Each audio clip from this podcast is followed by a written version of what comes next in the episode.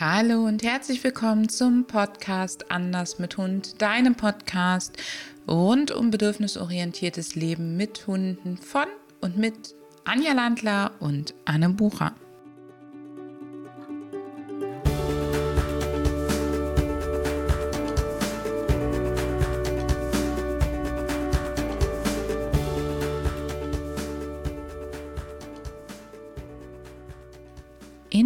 Heutigen Podcast-Episode geht es um deinen Hund und die Perspektive deines Hundes auf diese Welt. Ich erlebe das immer wieder, dass Menschen, die bei mir im Training sind, das Gefühl haben, hey, der Hund müsste das doch bemerken oder dass sie denken, er reagiert so, weil er etwas gesehen, etwas gehört, etwas gerochen hat. Und ja, das kann natürlich auch immer sein, aber so richtig, richtig wissen wir es nicht. Denn wir haben eine komplett andere Wahrnehmung als unsere Hunde. Und so wie du niemals behaupten würdest, dass du dasselbe siehst und hörst wie eine Fledermaus, so hörst und siehst du auch nicht dasselbe wie dein Hund. Selbst du und ich, wenn wir uns jetzt unterhalten würden und uns mal ganz genau damit beschäftigen würden, wie du rot oder wie du grün siehst, wie du ein Geräusch wahrnimmst, wir würden feststellen, wie unterschiedlich unsere persönliche Wahrnehmung ist.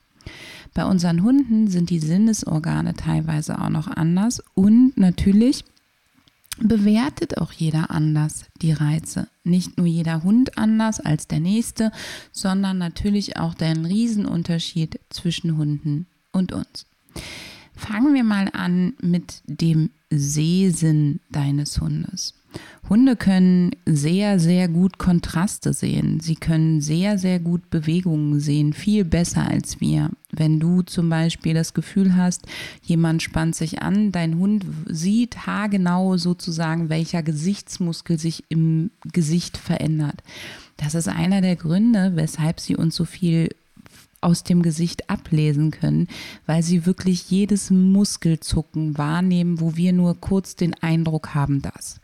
Sie sind absolute Minimalisten in ihrer Körpersprache. So ist ein Schließen der Augen oder ein Zurücknehmen des Körperschwerpunkts für sie zum Beispiel ein sehr deutlich deeskalierendes Verhalten oder Konfliktverhalten.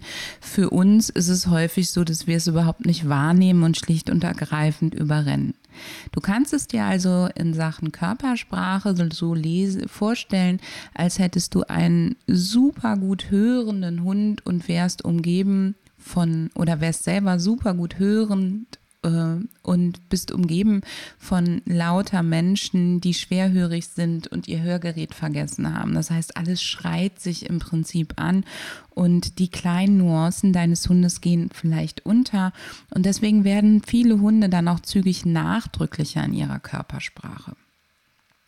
Beim Sehen gibt es allerdings noch einen ganz großen Unterschied zu uns, nämlich dass sie viel viel weniger weit gucken können als wir, wenn Bewuchs vorhanden ist. Sie sind einfach viel weiter unten und wenn du dich mal auf den Bauch legst, siehst du, dass du häufig nicht mehr viel siehst beziehungsweise nicht mehr weit siehst.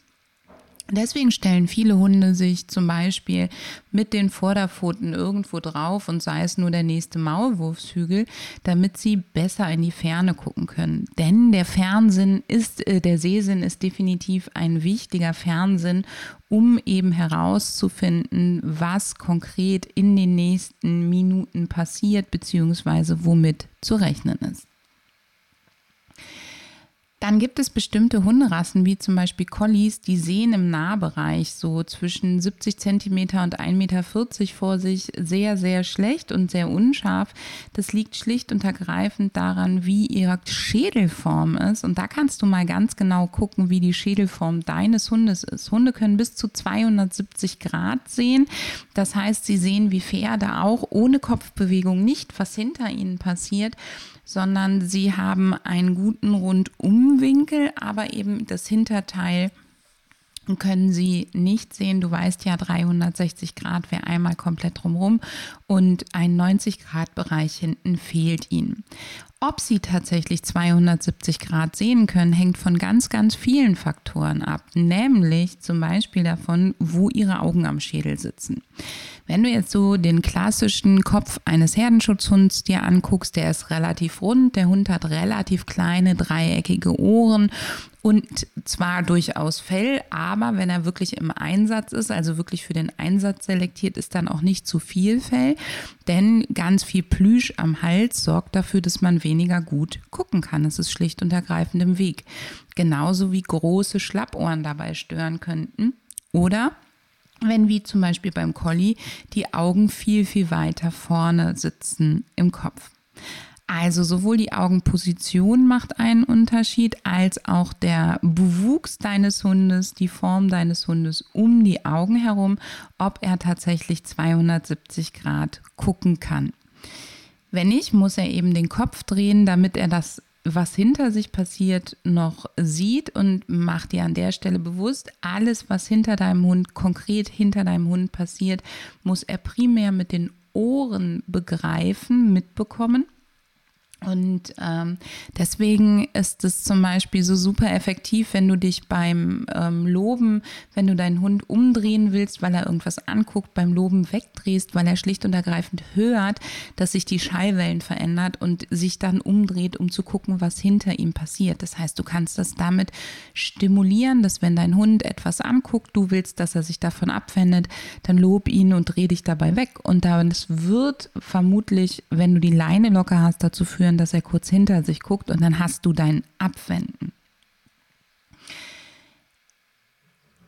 Ganz Ganz, ganz großer Hinweis an der Stelle nochmal, die Augen sind ein ganz wichtiger Fernsinn und sie helfen deinem Hund, die Umgebung im Blick zu halten. Je mehr dein Hund das Bedürfnis hat, irgendwo zu stehen und zu gucken, vielleicht auch erhöht zu stehen und zu gucken, desto mehr weißt du, dass ihm dieses Sicherheitsbedürfnis wichtig ist. Und das ist ein Grund für mich, weshalb wir nicht viel über das klassische Schau, wo der Hund den Menschen anschaut, arbeiten, sondern die Hunde viel in die Umwelt gucken lassen, damit sie eben ihr Sicherheitsbedürfnis stillen können und wir ihnen dann bei der Bewertung von dem, was sie sehen, zur Seite stehen können, sodass sie lernen, das, was sie sehen, tut ihnen nichts, beziehungsweise sie lernen mit uns zusammen dem aus dem Weg zu gehen oder es eben neugierig zu erkunden. Weiter ist es so, dass uns wir häufig sagen, ja, ich will, dass wir Nasenarbeit machen und der soll seine Augen nicht einsetzen. Das halte ich für totalen Blödsinn. Ich überlasse meinen Hunden ganz bei der Sucharbeit, welchen Sinn sie gerade am besten einsetzen können. Denn das mit dem Riechen hat auch definitiv Nachteile. Und wenn dein Hund ähm, Dinge sucht, soll er doch vor allen Dingen finden und dabei Freude haben. Und dann überlassen wir es doch ihm, wie das für ihn am leichtesten geht. Hunde sehen im Übrigen kein Rot wie wir. Das brauchen sie auch nicht, da sie früher Hunde eher in der Dämmerung morgens und abends gejagt haben, brauchten sie es, dass sie Bewegungen gut sehen können, dass sie Kontraste gut sehen können, damit sie eben sehen, wenn sich das Wild irgendwo bewegt. Aber in der Dämmerung ist es eben so, dass das Rot zuerst verschwindet bzw. als letztes auftaucht und gar nicht nützlich für sie gewesen wäre wäre. Deswegen sehen sie rot nicht gut und deswegen sieht zum Beispiel ein roter Ball, den du für deinen Hund wirfst, einfach aus wie eine weitere Grünschattierung auf der Wiese und das kann ein Grund sein, weshalb dein Hund den nicht gut findet. Wenn du mit deinem Hund Beschäftigung über die Augen machen möchtest, dann setz doch Dinge ein, die sich leicht bewegen, zum Beispiel Fähnchen setzt Dinge ein, die gute Kontraste haben, schwarz-weiß oder auch als Farben blau und gelb. Die kann dein Hund nämlich auch sehr gut sehen. Vorausgesetzt, die Struktur hebt sich vom Boden ab. Das ist eben das Thema der Kontraste.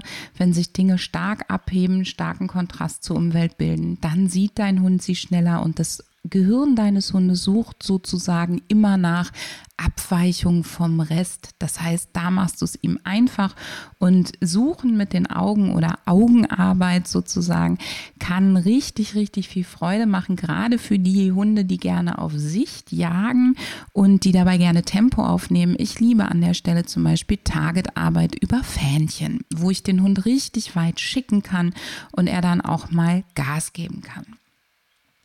Ein weiterer ganz wichtiger Sinn deines Hundes, haben wir jetzt schon mal angesprochen, ist der Hörsinn.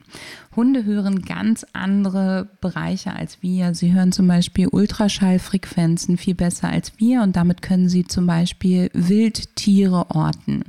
Wenn dein Hund eine Geräuschangst hat oder unsicher reagiert, wenn er laute, dröhnende Geräusche ähm, hört, dann kann das unter anderem daran liegen, dass diese Ultraschallbereiche eben nicht sehr weit tragen und die aber einen Zusammenhang zu der Ortung der Tiere haben oder der Geräusche haben. Und diese weit entfernten dröhnenden Geräusche, zum Beispiel Flugzeug, sind für deinen Hund sehr schwer zu orten, weil eben der Ultraschallbereich nicht so weit trägt. Sie hören sehr gut. Sie hören andere Bereiche als wir. Also wir sind da nahezu gehörlos gegen unsere Hunde.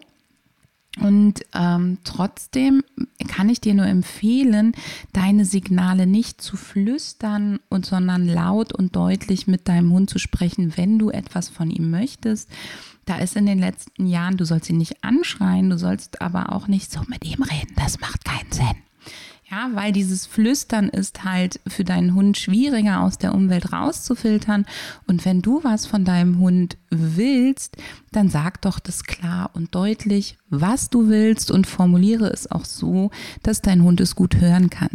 Ich spreche total gerne in ganzen Sätzen mit meinen Hunden. Das nimmt ein bisschen Druck raus, das nimmt den Kommandoton raus. Es gibt ihnen Zeit, sich ähm, vorzubereiten, dass ich was von ihnen will. Ich betone aber auch was ich will. Also ich sage dann zum Beispiel, kannst du sitzen? Ja, das heißt, das kannst du ist die Vorbereitung. Mein Hund weiß schon, ich will was von ihm und das Sitzen hebt sich gut herab. Oder kannst du dich hinlegen?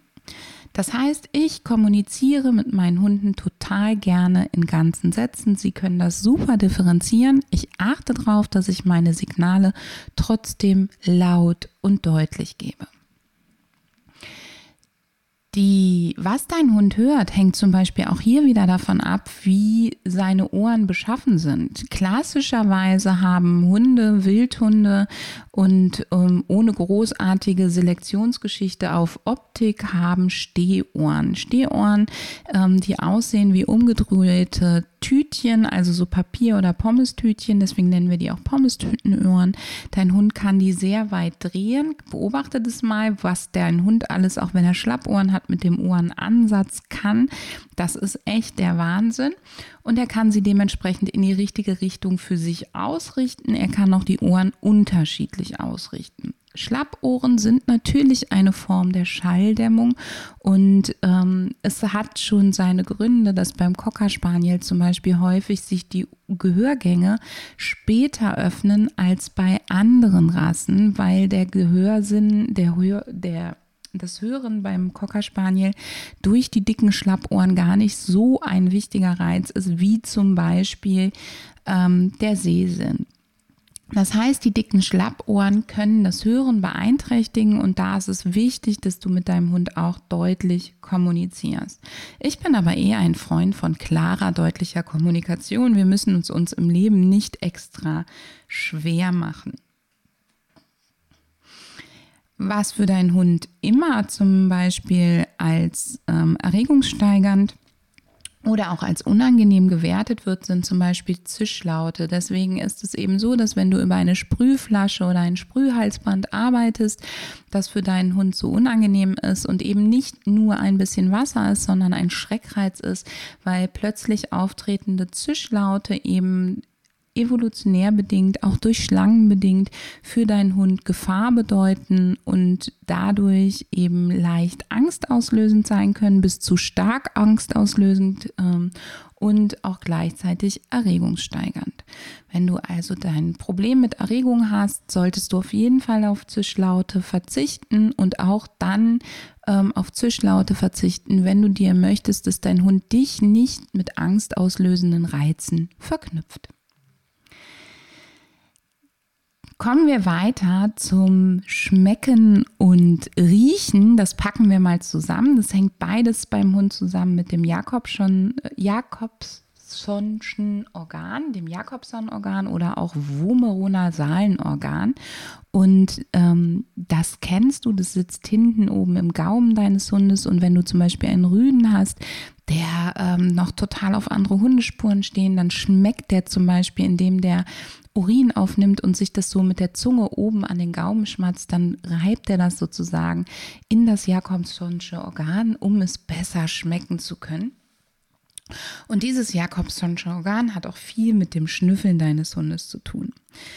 Übrigens riechen Hunde nur dann richtig, richtig gut, wenn sie schnüffeln. Ansonsten riechen sie immer noch deutlich besser als wir, aber ähm, nicht so gigantisch gut, denn vorne in der Nase sind nur Rezeptoren für wirklich biologisch wichtige, ähm, elementar überlebenswichtige Geruchspartikelmoleküle, wie zum Beispiel Sachen, die Angst auslösen, wehrhaftes Wild als ähm, Beispiel und alles andere muss über Schnüffeln, also über ganz schnelles Hintereinander weg einatmen, hoch in die Nase gezogen werden, damit es überhaupt an die Riechzellen kommt. Und dieses hoch in die Nase einziehen sorgt dafür, dass dein Hund parallel nicht hecheln kann und auch die Sauerstoffversorgung sich verändert. Das heißt, Schnüffeln ist jetzt gerade im Sommer eine extrem belastende und anstrengende Aufgabe, die wirklich auf den Herzkreislauf geht und nicht unbedingt nur entspannt, sondern vor allen Dingen erschöpft. Schnüffeln ist deswegen für deinen Hund gefährlich gegebenenfalls auch, zumal auch sein Hören beeinträchtigt wird durch die Schnüffelgeräusche. Es ist übrigens ein Mythos, dass Hunde wie Bloodhounds und Co. besser riechen, weil die großen Ohren die Geruchsmoleküle besser ähm, innehalten, sondern die kleinen Schlitze an der Nase deines Hundes, die sorgen dafür, dass dort die ausgestoßene Luft wieder entweicht und nicht vorne vor die Nasenlöcher kommt, wo die Luft wieder eingesogen wird, damit dein Hund nicht immer verbrauchte Luft ausatmet. Der Grund, weshalb Bloodhounds und Co. häufig eben diese super Leistung bringen, ist, dass die großen Schlappohren dafür sorgen, dass nicht so viel See ähm, Reize über den Sehsinn verarbeitet werden müssen, weil die wie Scheuklappen links und rechts runterbaumeln. Schnüffeln ist übrigens nicht alleine selbst belohnend. Das wird ja gerne behauptet, äh, behauptet. Schnüffeln macht Spaß. Wenn Schnüffeln aber nie zum Erfolg führt, wird es in der Tat weniger. Das heißt, auch hier darf dein Hund gerne attraktive Sachen erschnüffeln. Du darfst ihn gerne dafür belohnen, wenn er das macht und vor allen Dingen gib ihm Zeit, wenn er am Wegesrand schnüffelt, um sich zu informieren, was da los ist oder auch um Zeit zu schinden, damit ihr nicht näher an einen anderen Hund ranlauft. Ganz wichtiger Effekt. Ein Sinn, den ich richtig, richtig, richtig liebe und der häufig untergeht, ist der Tastsinn unserer Hunde. Unsere Hunde tasten nicht nur mit den Pfoten oder fühlen mit der Haut, sondern sie haben dafür auch wirklich viele Fibrissen im Gesicht. Und wenn du die Fibrissen kürzt und schneidest, dann nimmst du ihnen einen ganz, ganz wichtigen, ähm, ein ganz, ganz wichtiges Sinnes einen ganz, ganz wichtigen Bestandteil eines Sinnesorgans. So ist es richtig. So, jetzt habe ich den Knoten raus aus der Zunge. Und deswegen sind die Fibrissen, wenn du mal Hunde beobachtest, die einen Kong ausschlecken oder sich mit einem neuen Spielzeug beschäftigen, die streichen ganz oft mit dem Kinn darüber. Dadurch ertasten sie es. Du kannst an Fibrissen erkennen ähm, oder Indizien finden, ob dein Hund Schmerzen hat. Dann stellen sie häufig die Fibrissen weiter auf, um sich einfach schneller vor Berührungen zu schützen. Sie ähm, in der Dunkelheit finden sie sich damit zurecht. Und die Fibrissen sind ein richtig wichtiger Bestandteil der Sinnesorgane deines Hundes. Aber in jedem Muskel deines Hundes, in bestimmten Muskelfasertypen, findet auch Tastsinn statt, nämlich die permanente Frage sozusagen, muss ich mich ausbalancieren? Stehe ich noch sicher? Was befindet sich unter meinen Pfoten? Welche tiefen Muskulatur muss ich anspannen? Wie gleiche ich hier aus? Und das ist richtig fette Kopfarbeit und auch Körperarbeit, die richtig viel Spaß macht, die häufig vergessen wird, die extrem anstrengend ist, vor allen Dingen, wenn du sie in Slow Motion machst und die total faszinierend ist. Das heißt, von der Muskulatur werden permanent Informationen weitergegeben, auf jeden Fall bis in den Rücken, ins Rückenmark, gegebenenfalls sogar noch bis ins Gehirn, die ausgewertet werden, wo dein Hund in blitzschneller in, blitzschnell Informationen bekommt, ob er jetzt die Pfote mehr belasten oder weniger belasten sollte, wo er Muckis anspannen sollte, etc. Das siehst du zum Beispiel, wenn du deinen Hund mal in einem Bach warten lässt, jetzt im Sommer, wie sehr der tastet mit den Pfoten, wie vielleicht er auch die Pfoten ein bisschen weiter aufspreizt. Du siehst es, wenn du ihn klettern lässt, über Stock und Stein gehen lässt. Da ist richtig, richtig viel drin. Und dieses Tasten mit den Pfoten und Ausgleichen über die Pfoten, das nennt man Propriozeption. Und das ist ganz, ganz ähm, anspruchsvoll für deinen Hund und eine wunderbare Übung, um Stabilität, Balance, Körpergefühl und Sicherheit ähm, beim Ausbalancieren zu stimulieren.